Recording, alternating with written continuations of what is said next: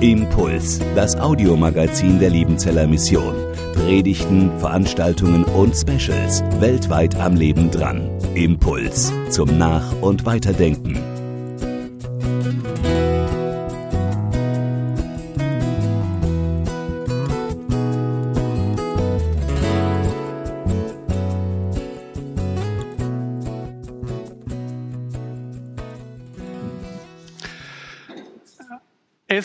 So ziemlich 40 Jahre zurück.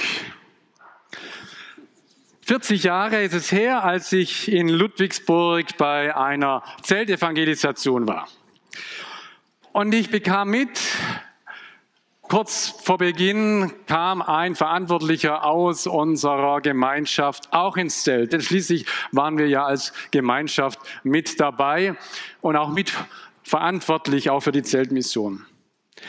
Aber bevor noch der erste Ton gesungen wurde oder das erste Wort gesagt ward, war er wieder verschwunden.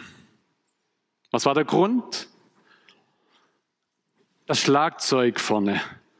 Das gehört nicht in eine christliche Veranstaltung. Und er ging nach Hause. Ihr seid alle geblieben, obwohl ein Schlagzeug hier steht, aber da ist ja eine Wand davor, von daher ist es ein bisschen jetzt äh, abgeschwächt mit dem Schlagzeug. Und wahrscheinlich sind heute die wenigsten so eingestellt, dass wenn sie ein Schlagzeug sehen, dass sie dann wieder den Raum verlassen. Und trotzdem das Thema Musik ist und bleibt immer ein Dauerthema. Musik, darüber kann man sich so freuen und man kommt so schnell auch ins Streiten und vielleicht sogar in die Verzweiflung bei diesem Thema. Und ich kann euch schon beruhigen, das bleibt so. Denn das liegt in der Sache. Das liegt tatsächlich in der Musik selber, dass es so ein umstrittenes und vielleicht auch ein schwieriges Thema ist.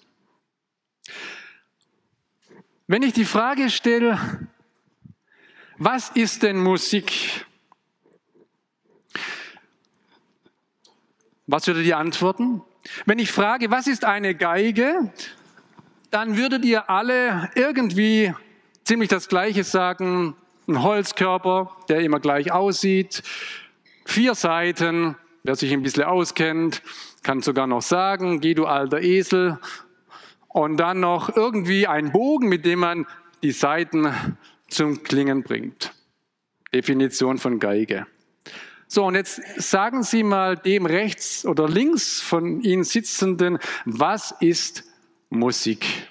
Bitte schön. Eine Minute habt ihr Zeit, dem einen zu sagen, was Musik ist, und dann werde ich mit dem Schofarhorn blasen und dann kommt der nächste dran. Okay? Also zwei Leute unterhalten sich über Musik. Los geht's.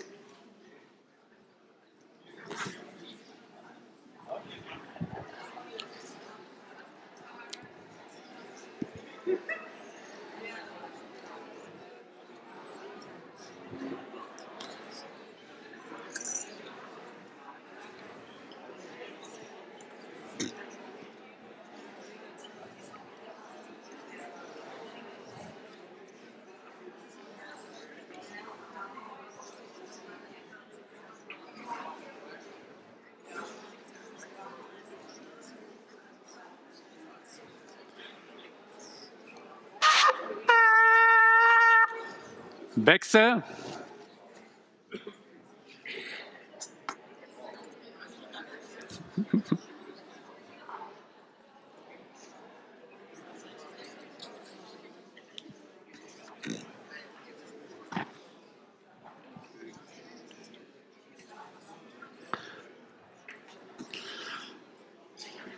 So, wenn ich jetzt fragen würde, die 100 oder 120, die da sitzen, was ist Musik? Vielleicht wären es 120 verschiedene Antworten. Musik ist nicht einfach so greifbar, begreifbar, sondern vielleicht sogar im Widerspruch nur fassbar.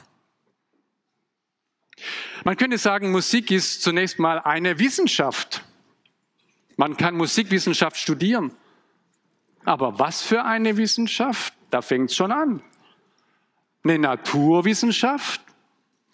Ja, man kann ja physikalisch Musik untersuchen, da treten Schwingungen auf, da gibt es Schallwellen, Akustik, ein Thema der Physik.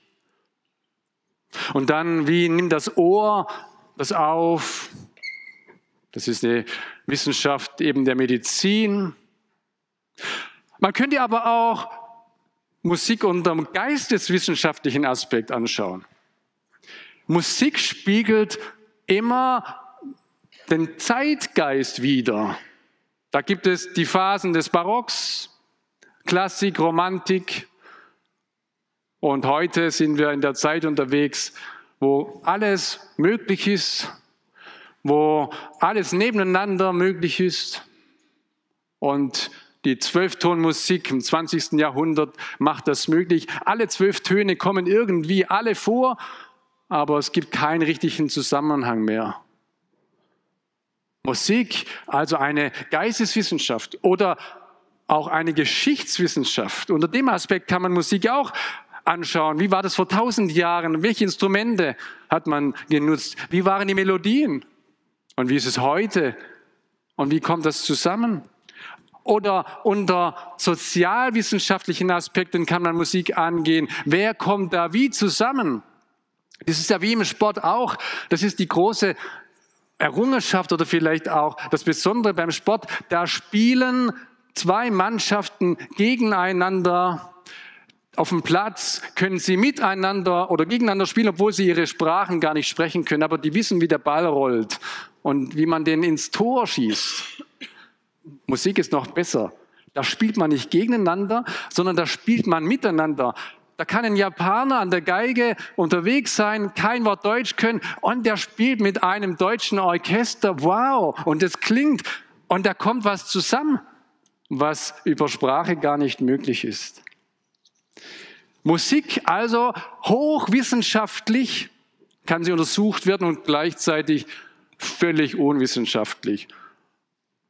Jedes Kind kann singen, kann Musik machen, klopft irgendwo auf einen Eimer drauf. Das ist Musik. Aber das ist keine wissenschaftliche Untersuchung von Musik. Musik einfach genießen oder einfach tun, ganz einfach. Oder Musik als Kunst verstehen.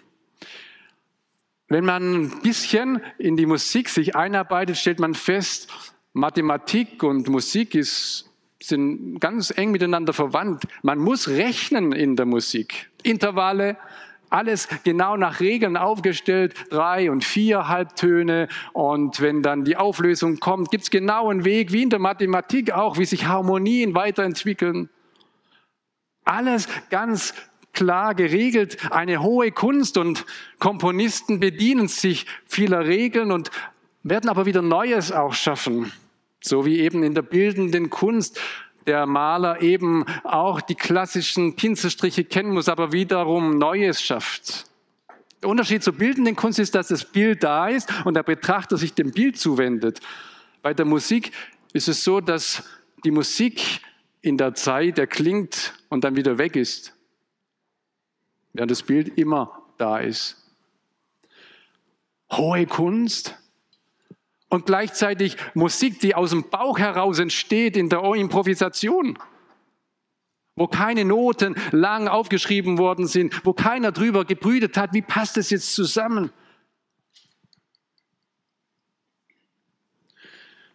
Musik, eine Medizin für Kranke. Längst hat sich das rumgesprochen, dass man Musik als Therapieform nutzt. Wenn Menschen angeschlagen sind, vielleicht psychisch angeschlagen sind. David war ja so ein Musiktherapeut, der bei Saul gespielt hat. Und bis heute weiß man, dass Musik therapeutische Funktion hat, dass im Gehirn was passiert. Da explodiert es im Hirn, wenn Musik kommt. Ein Hirnforscher, Gerald Hüther, der ist Leiter einer Zentralstelle für neurobiologische Präventionsforschung in Göttingen. Er sagt, es ist eigenartig, Aber aus neurowissenschaftlicher Sicht spricht alles dafür, dass die nutzloseste Leistung, zu der Menschen befähigt sind, und das ist unzweifelhaft das unbekümmerte, absichtslose Singen, den größten Nutzeffekt für die Entwicklung von Kindergehirnen hat. Also, ihr lieben Opas und Omas, wenn ihr euren Enkelkindern was vorsingt oder mit denen singt, dann macht ihr beste Bildung. Das Hirn bildet sich durch Musik. Und wenn es nur la la la la la ist, aber man kann ja auch noch einen guten Text dazu nehmen. Und dann bildet sich das nicht nur im Hirn ab, sondern das bildet sogar sich ins Herz hinein. Und gleichzeitig kann man Musik als Foltermethode nutzen. CIA-Verhörexperten bestätigen, es ist effizienter, Menschen mit Musik zu foltern als mit körperlicher Gewalt. Lässt man einem in hoher Lautstärke stundenlang das gleiche Lied vorlaufen, dann ist es irgendwann, ist es Folter. Man kann es nicht mehr ertragen. Musik so vielfältig, so kostbar, so wunderbar und auf der anderen Seite wieder ganz anders. Und bisher seid ihr mir alle gefolgt und ich schätze mal, dass ihr das alle auch so seht, oder? Übereinstimmung. So, und jetzt wird es aber spannend. Jetzt werden wir gleich merken, dass wir nicht mehr übereinstimmen. Zum Beispiel bei der Frage, wann ist Musik gut oder schlecht? Ihr seid alle noch bei dem Satz mit dabei, Musik kann gut oder schlecht sein, richtig? So, jetzt war einer von Papua-Neuguinea mal hier und einer unserer Mitarbeiter ging mit ihm ins Konzert. Nach dem Konzert fragte er ihn, sag mal, wie hat dir denn die Musik gefallen? Und der Gast aus Papua-Neuguinea sagte, das erste Stück fand ich am besten. Was war das erste Stück? Das war das Stimmen der Instrumente. Das war für ihn Musik, und zwar gute Musik. Und was dann folgte, ich weiß nicht, was es war, Bach oder äh, irgendwie was Klassisches, das war irgendwie langweilig für ihn. Was ist gut und was ist schlechte Musik? Das entscheidet jeder anders. Ich habe hier eine Saas mitgebracht. Einmal waren wir in der Türkei und irgendwie immer, wenn ich im Urlaub bin und es gibt interessante Instrumente, muss ich eins mitnehmen. Also die Saas, ein türkisches Instrument, orientalisches Instrument und die hat sieben Seiten.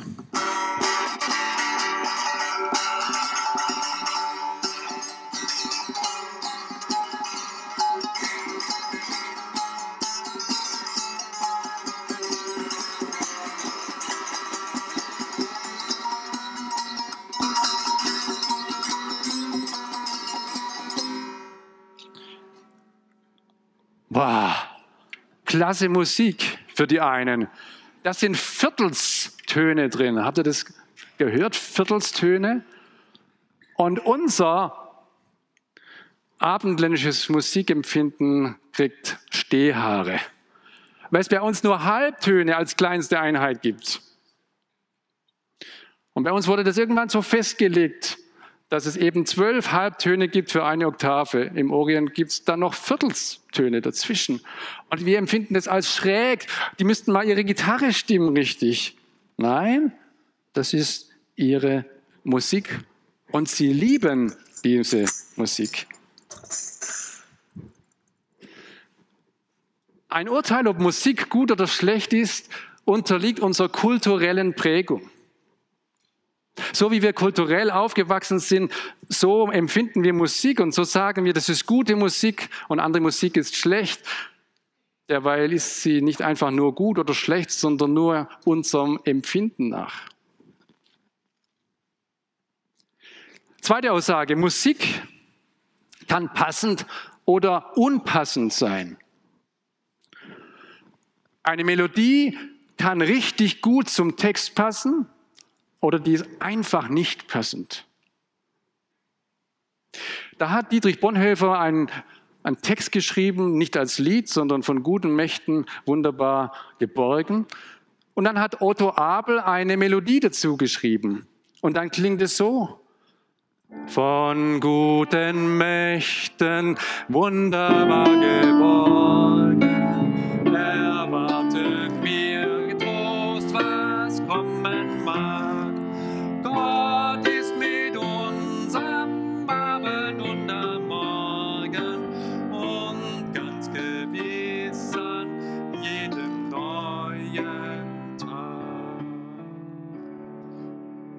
später, 1970, macht sich Siegfried Fietz an das Lied ran. Und Siegfried Fietz dichtet dann von guten Mächten wunderbar geborgen.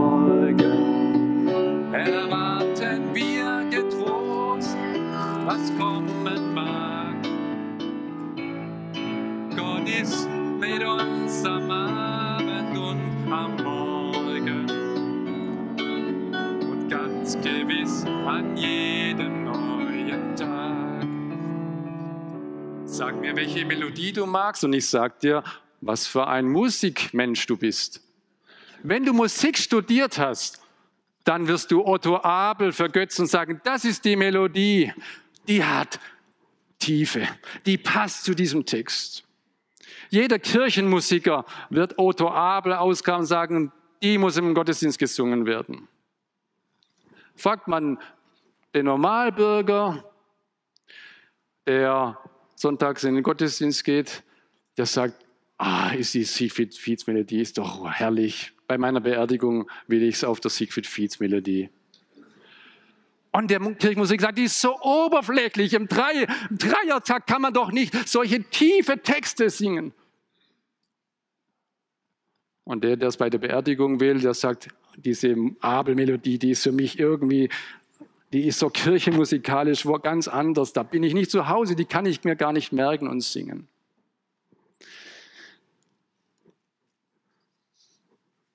Urteil, ob eine Melodie gut ist oder schlecht ist, liegt an unserer musikalischen Prägung. Je nachdem, wo und wie wir musikalisch groß geworden sind, werden wir die eine Melodie gut finden oder die andere. Und das ist unser persönliches Empfinden. Und wir empfinden es gar nicht als unseren Geschmack, sondern wir glauben, es ist so, dass die eine gut ist und die andere schlecht. Aber andere sehen es genau anders. Musik kann christlich oder unchristlich sein oder nicht christlich. Auch diesen Satz würdet ihr alle bejahen, oder? Aber welche Musik ist jetzt die christliche und welche ist nicht christlich oder unchristlich? Ist die Melodie, die wir jetzt hören, christlich oder unchristlich? Oder nicht christlich?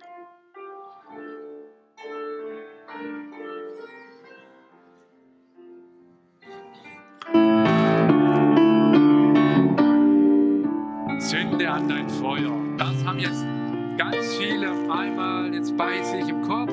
Bertha Schmidt-Eller dichtet diesen Text dazu. Wenn jetzt jüdische Menschen hier sitzen, die leuchten, sagen, die Hatikwa, unsere Nationalhymne. Der Text von Naphtali, Herz, Imber, wo die Rückkehr des Volkes Israels beschrieben wird. Und die Melodie, wahrscheinlich irgendeine Mai-Lied-Melodie aus Rumänien. Weder jüdisch noch christlich. Wann wird das Lied jetzt christlich? Und der eine hört ein christliches und der andere ein nicht christliches Lied, ein jüdisches. Fazit, das Urteil, ob es christliche Musik ist oder ein christliches Lied und in Klammer damit auch mir gefällt, unterliegt unserer religiösen, sage ich mal allgemein, oder vielleicht unserer christlichen Prägung. Das, was wir eben gehört haben, das kennen wir und andere hören vielleicht etwas ganz anderes draus. Diese Beispiele zeigen euch, dass es objektive Kriterien durchaus gibt bei der Musik, aber dass ganz vieles auch subjektiv ist. Das heißt, ich empfinde es so und andere empfinden es anders. Und weder ich noch der andere liegen aber deswegen falsch, sondern es ist so, wie es mit dem Kartoffelsalat ist. Der eine, der mag den schwäbischen Kartoffelsalat, weil es seine Mutter so gemacht hat, und der mag halt den hessischen oder den thürischen, thüringischen erstmal nicht. Es kann aber sein, dass er ihn vielleicht doch noch schätzen lernt. Erstes Fazit, dass wir unsere Kämpfe mit der Musik haben, liegt eben in der Sache zunächst und ist nicht gleich ein geistliches Problem oder ein geistliches, äh, eine geistliche Geschichte, sondern sie liegt in der Musik selbst begründet. So, und jetzt gehen wir aber doch einen Schritt weiter, denn unser Thema heißt jetzt Musik in der Gemeinde oder ich möchte das noch zuspitzen, Musik im Gottesdienst. Da kommt es ja für uns zusammen, all das, was ich jetzt schon im Anlauf gesprochen habe und natürlich noch einiges mehr dazu. Musik im Gottesdienst. Ich möchte ein paar erste Gedanken äußern zum Thema, wie Musik in der Bibel verwendet wird. Es gibt auch schon in biblischen Zeiten eben nicht nur den Bereich Gottesdienst, in dem Musik gemacht wird, sondern man singt auf der Straße, man singt bei Feiern, man singt, wenn es einem schlecht geht, Klagelieder, man singt beim Tanz, man macht Musik, auch wenn es in den Kampf geht, Kampflieder gibt es, Liebeslieder gibt es. Also eine ganze breite Palette von Liedern, auch schon in der Bibel, die gar nicht im Gottesdienst ihren Platz haben. Aber interessant ist, dass die Musikinstrumente, die man auf der Straße oder sonst wo nutzt, dass man die genauso auch im gottesdienstlichen Kontext benutzt. Und im Wesentlichen sind es drei Instrumentengattungen, die bis heute sich nicht verändert haben. Es gibt die Blasinstrumente, es gibt Saiteninstrumente und es gibt die Schlaginstrumente. Ich habe das prominenteste Blasinstrument mitgebracht. Das ist das Schofarhorn und das ist auch das einfachste Instrument letztlich. Man nimmt eben ein Widerhorn und bohrt einfach das hier durch und dann hat man dieses Schofarhorn, das man ähnlich bläst wie eine Trompete. Und das Schofarhorn kann das exemplarisch zeigen. Das wird zum Beispiel geblasen, wenn es zum Krieg geht. Also sowas wie eine Sirene. Leute, jetzt müsst ihr euch fertig machen. Achtung, jetzt passiert was. Das Signalhorn wird aber auch geblasen oder das Schofarhorn, wenn zum Beispiel ein großes Fest beginnt. Damit alle wissen, Leute, jetzt müssen wir uns fertig machen, jetzt geht's ans Feiern. Oder wenn Gottes Herrlichkeit gefeiert wird. Sowas wie Kirchenglocken könnten das Schofarhorn sein. Und dann gibt es ja eben auch diesen Zusammenhang immer dann, wenn Gott kommt, dann muss das vorbereitet werden. Wenn er in seiner Herrlichkeit wiederkommt, der Messias, dann wird die Posaune erklingen. Und in der Bibel ist die Posaune immer das Schofarhorn, kann man sich gut merken. Also nicht dieses Gerät, das gibt es noch nicht so lang. Im Psalm 150 und da habe ich jetzt ein paar Verse auch euch rausgesucht. Das sind im Grunde diese drei Instrumente, die drei Gattungen, alle zusammen. Lobt ihn mit Posaunen, also mit dem Schofarhorn. Lobt ihn mit der Harfe. Da steht im Hebräischen das Wort Kino. Manche meinen, dass der See Genezareth, der auch Kinneret heißt, an eine Harfe erinnert, weil die Form so wie so eine Harfe ist also nicht diese Riesenharfen, sondern diese Handharfe mit zehn Seiten, heißt es mal in den Psalmen, mit denen dann David auch gespielt hat, also sowas ähnliches wie eine Gitarre. Und dann die Pauken. Das sind auch nicht die Riesendinger, äh, nicht unbedingt solche großen Pauken, sondern das sind zum Teil nur diese Tambourin, wo eben dann ein Fell drauf ist und wo man draufklopfen kann und gleichzeitig auch noch die Zimbeln hat, die erklingen. Alle diese Instrumente sollen zum Lob Gottes eingesetzt werden, sagt der Psalmbeter. Und es gibt viele Stellen in der Bibel, wo das dann auch veranschaulicht wird, wie mit allen Instrumenten, einschließlich eben dann auch der Stimme, Gott gelobt wird.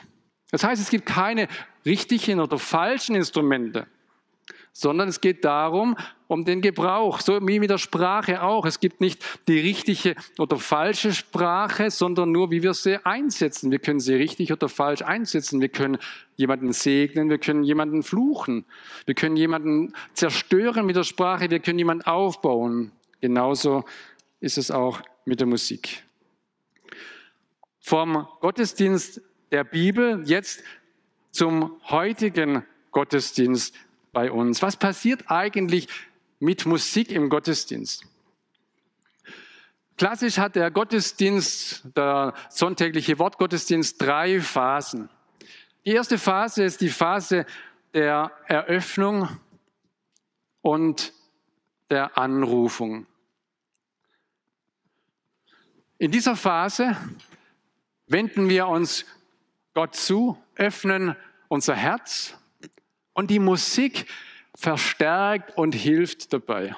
Schon das Vorspiel im Gottesdienst soll mich da hineinführen, dass es jetzt eine besondere Zeit ist. Dass es jetzt die Zeit ist, in der ich mit Gott in Begegnung komme, in der ich bei ihm ankomme. In dieser Phase der Eröffnung und Anrufung geht es um das Gebet, dass wir uns im Gebet Gott zuwenden. Viele Lieder sind Gebetslieder. Und wir alle beten. Und wir alle wissen, dass Beten auf den Knien oder am Schreibtisch oder in der Dusche oder draußen beim Spazierengehen möglich ist, aber manchmal gar nicht so einfach ist. Dass man bei der Sache bleibt, dass man konzentriert bleibt.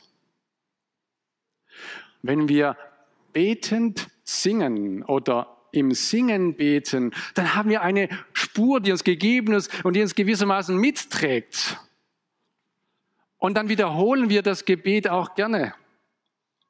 Texte wiederholen das ist manchmal mühsam.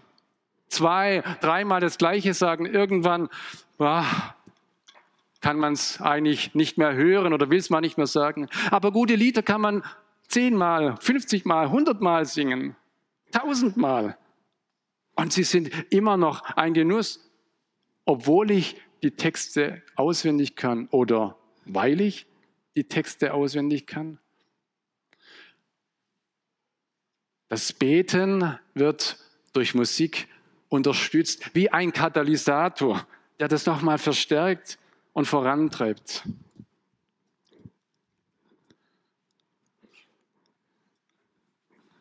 Ein zweiter Bereich, in den wir dann in Gottesdienst hineinkommen, ist die Verkündigung, das Bekenntnis. Die Predigt natürlich ist wichtig für die Verkündigung. Aber auch unsere Lieder sind Verkündigungslieder. In, in Liedern wird etwas beschrieben, was der Herr getan hat. Oder in Liedern wird gewissermaßen das aufgearbeitet, was der Herr für uns getan hat. In den Oratorien von Johann Sebastian Bach, Matthäus oder Johannes Passion zum Beispiel kann man das wunderbar sehen, wie der Chor immer wieder das aufgreift, was da am Kreuz geschehen ist. Wie der Chor das Bekenntnis nach außen weitergibt und wie der Chor Theologie verarbeitet und dann in Worte bringt.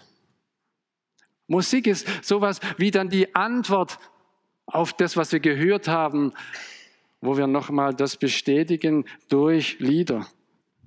Und dann kann der dritte Teil folgen, die Sendung und die Fürbitte, wo wir wieder hinaus begleitet werden in den Alltag, durch Segenslieder, auch durch ein Nachspiel, das ganz anders gestaltet sein kann, wie das am Anfang, das uns Beine macht, das uns aufleben lässt, wo wir sagen, ja, jetzt geht's wieder zurück in den Alltag.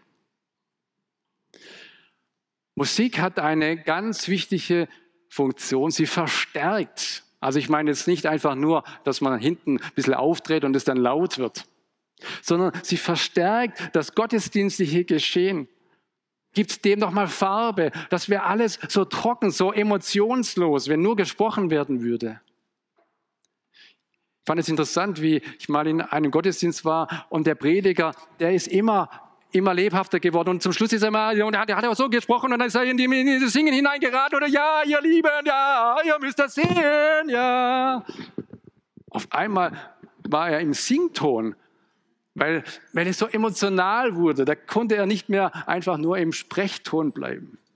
Im Singen erheben wir die Stimme. Da passiert was, da kommen noch mal mehr mit rein, eben unsere Gefühle, die im Singen zum Ausdruck kommen. Und dann gibt es geistliche Erfahrungen, die eben nur in der Musik und im Singen so richtig erlebbar sind. Ich nenne zum Beispiel Gemeinschaft. Was ist eine Gemeinschaft? Auch da können wir ganz verschiedene Antworten geben. Ja, war eine gute Gemeinschaft, sagen wir manchmal und meinen, war irgendwie nett, man hat sich gut unterhalten. Aber Gemeinschaft ist viel mehr. Gemeinschaft ist, dass wir Anteil geben von dem, was Gott uns gegeben hat und dass wir das zusammenbringen. Und in der Musik und im gemeinsamen Singen, da kommt das zusammen, vielleicht sogar im mehrstimmigen Singen, dass wir verschiedene Gaben hineinlegen und dann gibt es ein großes Ganzes, was es nur so geben kann, wenn wir es gemeinsam tun. Niemand kann für sich vierstimmig singen, funktioniert nicht. Da brauchen wir einander. Und auf einmal sind das Klänge, die uns aufhorchen lassen. Wow, das ist Musik. Ja, das ist schon ein Stück Himmel auf Erden. Oder wenn wir miteinander ein Vers singen, dann sind wir ein Mann, eine Stimme, eine Frau, egal oktaviert oder nicht. Aber wir sind einstimmig in der Einheit unterwegs, wo es so viel Stimmigkeit gibt in dieser Welt und wo jeder irgendwie was anderes kennt und weiß und will. Aber das ist auf einmal was, was ganz Starkes, wenn, wenn da was einstimmig ertönt. Ich war vor, wann war das? Sechs Jahren vielleicht mal im Stadion. Das war, bevor der VfB abgestiegen ist. Und es war das letzte Spiel, das er noch gewonnen hat. Das weiß ich noch gegen Hoffenheim. Aber die Stadiengesänge haben mich fasziniert. Da gibt es welche, die gucken gar nicht aufs Spielfeld, sondern die stehen mit dem Rücken zum Spielfeld und die geben den Ton an.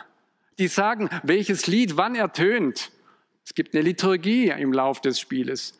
Und dann singen da tausende Männer. Und das ist ein, eine Stimme. Und da wird man hineingezogen in dieses Singen. Ja, und wie viel mehr gibt es Grund, in das Lob Gottes hineingezogen werden. Eine Stimme, die erklingt zur Ehre Gottes.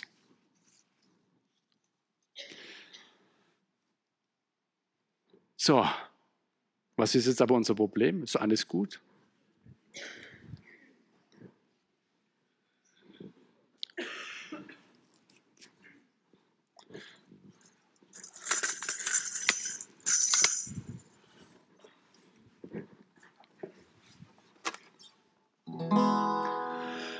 Lobet und preise dir Völker den Herrn, freuet euch seiner und dienet ihm gern. All ihr Völker lobet den Herrn, lobet und preiset ihr Völker den Herrn, freuet euch seiner und dienet ihm gern. Lobet und preiset ihr Völker den Herrn. Lobet und preiset ihr Völker den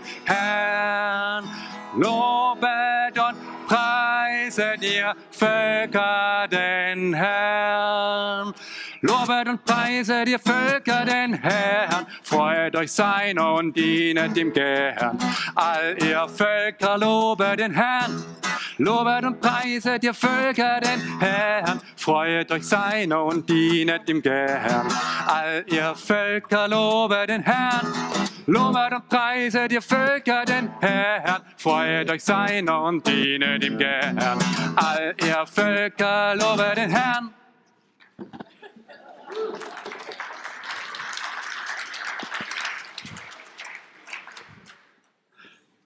Was ist das Problem? Welche Melodie war eure Melodie? So, jetzt kommt die Abstimmung. Wer sagt, die erste Melodie, das ist meine Melodie, bitte Handzeichen. Wer sagt, die zweite Melodie, da will ich noch reinwachsen? Okay. Und schon haben wir den Salat. Gleicher Text, gleiches Tempo. Lobet und preise dir, lobet und preise dir, aber irgendwie anders. Was ist da anders geworden? Irgendwie ein anderer Rhythmus, anderes Taktgefühl. Beim zweiten, da will man sich bewegen und da muss man irgendwie eigentlich mitklatschen. Und die einen, die haben beim ersten Durchgang gesagt, oh, ist das Plattfuß. Oh Mann, wann ist es endlich zu Ende? Wann können wir endlich weitermachen? Und die anderen haben beim zweiten gesagt oder gedacht, also ich fühle mich jetzt nicht angenehm, also gar nicht hier so, das tut mir nicht gut. Kann man das abschalten? Aufstehen geht nicht. Ich muss eigentlich sitzen bleiben. Ich möchte mal ein klein wenig ein bisschen tiefer reinschauen, was passiert, wenn wir Musik hören oder im Gottesdienst sitzen und dann irgendwie uns unwohl fühlen oder das Gefühl haben, das passt jetzt nicht für mich. Ich will eigentlich nicht weiter mit dieser Musik. Ich glaube, da gibt es drei Dimensionen, die eine Rolle spielen. Die eine Dimension, das ist die inhaltliche Dimension. Es gibt Lieder, wo wir beim Singen sagen, Moment, ist das wirklich so? Also ich kann da nicht mitsingen. Was mache ich jetzt? Soll ich ruhig sein? Ist es anständig oder ist es unfair? Ich schätze Martin und Jennifer Pepper sehr. Die haben viele Lieder gemacht. Aber beim Ich wünschte Gottes Segen, dritten Vers, da kann ich irgendwie nicht mitsingen. Entfalte alles, was du in dir spürst die Dinge, die dir liegen, auch wenn du mal gewinnst und mal verlierst, wag neue Wege, probier dich einfach immer wieder aus, lass dich nicht verbiegen, lebe mutig, offen geradeaus. Ich wünsche dir diesen Segen. Das sind alles gute Ratschläge, die man jemand geben kann, aber das ist doch kein Segen. Da geht es doch nicht darum, was ich mache und wie ich mich gestalte und wie ich mich aufstelle, sondern beim Segen geht es doch darum, dass ich einen Zuspruch bekomme von Gott, der mir persönlich zugesprochen wird und der mich aufrichtet, aber nicht ich mache jetzt irgendwas. Es sind manchmal inhaltliche Gründe, die es uns schwer machen, mitzusingen und uns mitzufreuen. Es können aber auch musikalische oder vielleicht sogar nur formale Dinge sein. Ich bin immer genervt, wenn vorne Folien zu sehen sind und die immer zu spät kommen. Immer zwei, eine Sekunde zu spät und ich immer das erste Wort nicht mitsingen kann, wenn ich es nicht auswendig kann. Das nervt mich tierisch. Und wenn dann auch noch so viele Schreibfehler drauf sind und keine Punkte und Kommata, und da denke ich immer, Mensch, die Zeit der Liederbücher, warum geht die zu Ende? Oder die Musiker, sind irgendwie nicht aufeinander eingestellt, da macht jeder sein Ding, die stehen da vorne wie Opferstöcke und ich die, die könnten doch jetzt mal auch ein bisschen mehr von sich rausgehen. Musikalische oder formale Dinge, die uns nerven und die uns aufregen. Und dann gibt es noch den dritten Bereich und das ist die persönliche Dimension. Und die ist eigentlich die spannendste Dimension, weil die persönliche nur ich selber einschätzen kann. Lobet und preise dir Völker den Herrn. Okay, eigentlich müsste ich jetzt, könnte ich da mitklatschen? Ich habe so das Gefühl, die Musik will mich da irgendwie hinbringen, aber klatschen? Nee, das habe ich noch nie gemacht. Und das ist ja fast schon so ein Tanzrhythmus, aber tanzen ist nicht, geht nicht als Christen. Also bleibe ich auf dem Stuhl sitzen und überlege, ah, wie mache ich das jetzt? Eine Musik, die meine Gefühle aufleben lassen will, aber ich will nicht, dass die Gefühle das machen. Und ich bin mit mir selber auf einmal uneins. Oder da singt einer vorne, erhebt die Hände und hat dann auch die Augen geschlossen. Und so singe ich nie mit erhebenen, erhobenen Händen und mit geschlossenen Augen. Und das ist mir jetzt unangenehm, wenn ich das anschaue. Und das mache ich jetzt. Aber es ist doch deswegen nicht falsch. Hände erheben, Augen schließen beim Beten, was ist da falsch? Aber ich merke, es ist gegen meine Empfindung und dann sträubt sich was in mir. Und auf einmal ist das Lied oder die Musik futsch. Diese persönliche Dimension ist die Dimension, die vielleicht die entscheidendste und die wichtigste ist und die wir oft vernachlässigen. Und wir machen es an Äußerlichkeiten auf, aber letztlich sind es diese Fragen, die wir klären müssen. So, und jetzt komme ich zur Problemlösung. Ja, wir kommen durch.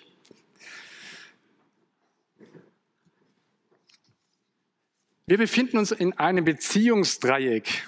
Ich habe das jetzt mal hier vorne hingepinselt. Da ist die Musik und in diesem Dreieck befindet sich, befinden sich die Musiker, die Gemeindeleitung und wir als Gemeindeglieder. Und in diesem Beziehungsgeflecht bewegen wir uns. Und es ist wichtig, dass wir dieses Beziehungsgeflecht sehen und kennen. Und ich habe überall diese Pfeile hingemacht, weil es einen Austausch braucht. Wenn eine Musikgruppe nicht den Austausch hat zur Gemeindeleitung und zur Gemeinde, dann läuft es schief. Wenn die Gemeinde nicht irgendwie mitreden kann und sich mit hineingibt und mischt in die Musik, dann ist irgendwas schief. Wenn die Gemeindeleitung sagt, das machen schon die anderen und sich nicht drüber, kümmert, dann läuft was schief.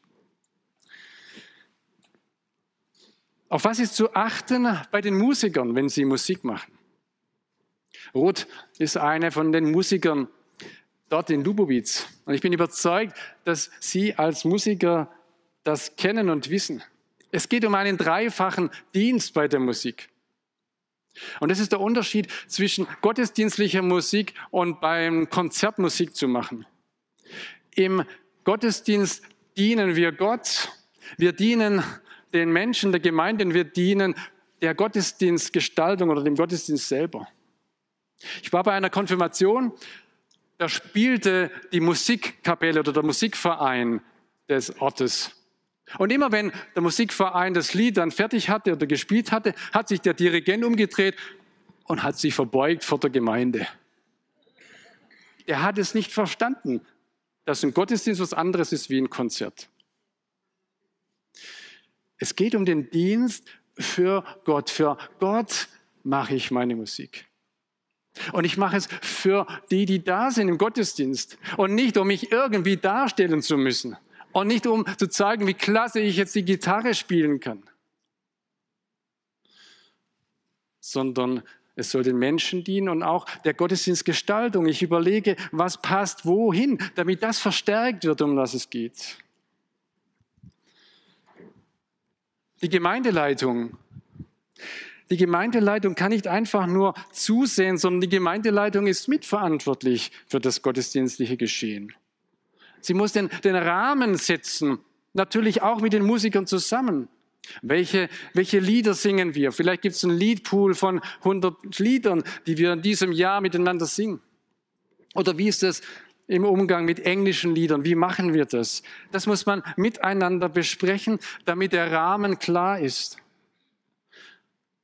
Die Gemeindeleitung ist auch verantwortlich für Liedtexte, wo sie nochmal mitprüft, haben wir auch verschiedene Elemente? Haben wir Verkündigung in den Liedern oder gibt es nur Lobpreis? Jesus liebt dich, Jesus liebt dich. Es ist auch wichtig, aber es gibt noch mehr. Kommt das vor? Und wie gehen wir mit unseren Musikern um? Qualifizieren wir sie? Geben wir ihnen Möglichkeiten zur Fortbildung, damit sie auch gute Musik machen können? Oder sagen wir nur, es ist halt so, bei uns ist es halt so, woanders ist die Musik besser, da ist es halt auch so. Ich komme noch zur Gemeinde.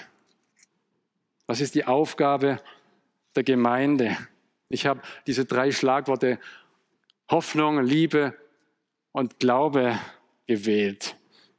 Hoffen wirklich im ganz praktischen Sinn. Es kann und entwickelt sich was in unserer Gemeinde. Die Musik ist immer eine Baustelle und sie bleibt das. Aber wir hoffen auch, dass es weitergeht. Da ist eine begründete Hoffnung da, dass wir in der Musik wachsen. Und ich möchte euch allen wirklich ans Herz legen, dass ihr Rückmeldung gebt, wenn ihr in einem Gottesdienst wart und merkt habt, da komme ich jetzt nicht mehr mit. Und dass ihr schnell überlegt, in welchen Kategorien bin ich jetzt? Bin ich bei meinen eigenen Gefühlen, die irgendwas mit meiner Persönlichkeit zu tun haben, wie mein Musikgeschmack aussieht, dann muss ich das selbst ausmachen mit mir. Hat es was mit der Musik und der Technik zu tun? Dann kann ich die Musiker ansprechen. Und dann kann ich ja auch mal freundlich sagen, dass ich das klasse finde, dass sie die Musik machen. Und äh, ich aber kein Englisch kann. Und ich fände aber das klasse, wenn man vielleicht einen englischen Übersetzungstext dann, also in Deutsch übersetzen könnte. Oder vielleicht gibt es auch manche Lieder, wo Englisch und Deutsch sind. Kritik kommt immer dann gut an, wenn man immer was sagen kann, wie es anders auch sein kann. Was ihr euch wünscht, die ihr vielleicht älter seid. Wie es für euch passend wäre. Es macht keinen Sinn, eine Pauschalkritik zu machen, oh, das war blöd, das war Englisch, das war schlecht. Sondern sagen, warum das schwierig war. Weil die jungen Leute das nicht nachvollziehen können, dass auch jemand tatsächlich kein Englisch kann. Aber es gibt Menschen, die eben nur Schwäbisch und Deutsch schwitzen.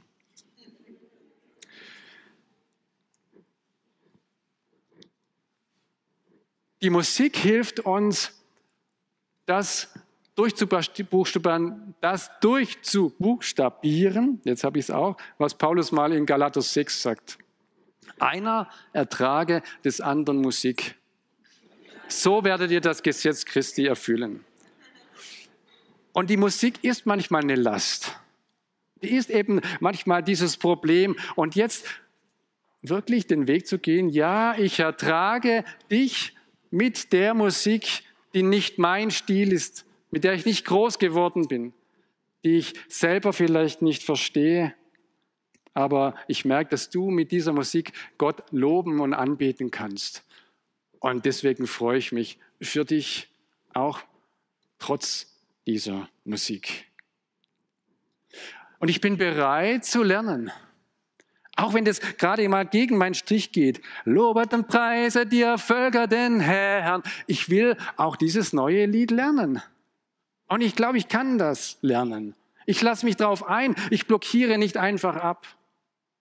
Weil ich merke, das ist gut, dass wir es auch in der Gemeinschaft singen können. Auch diese neuen Rhythmus und nicht nur das, was ich schon immer kenne.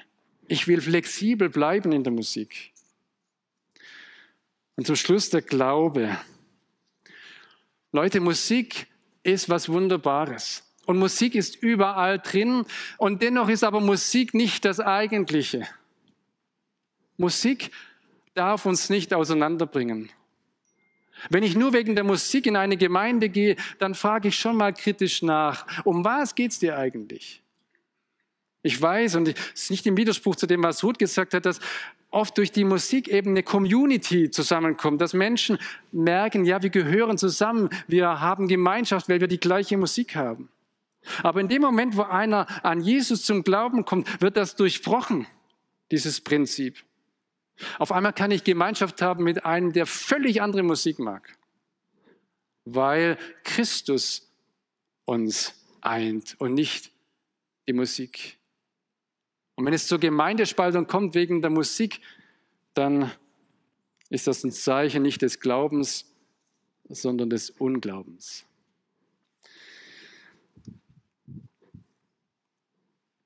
Ich komme zum Schluss. Vielleicht wäre der Bruder damals im Zelt geblieben, wenn er den Paulus im Kopf gehabt hätte, mit Psalmen, Lobgesängen und geistlichen Liedern, singt Gott dankbar in euren Herzen. Aber vielleicht gibt es auch Menschen, die gerade deswegen das Zelt verlassen. Amish Peoples in Amerika sagen, gesungen wird nur im Herzen und ohne Instrumente. Jedes Instrument gehört nicht in den Gottesdienst, weil Paulus sagt, im oder mit den Herzen soll man singen. Und jetzt könnte ich wieder anfangen mit dem Vortrag und von vorne beginnen. Aber ich schließe, ich schließe mit dem, was zum Schluss noch da steht. Tut alles im Namen des Herrn Jesus und sagt Gott Dank dem Vater durch Jesus Christus.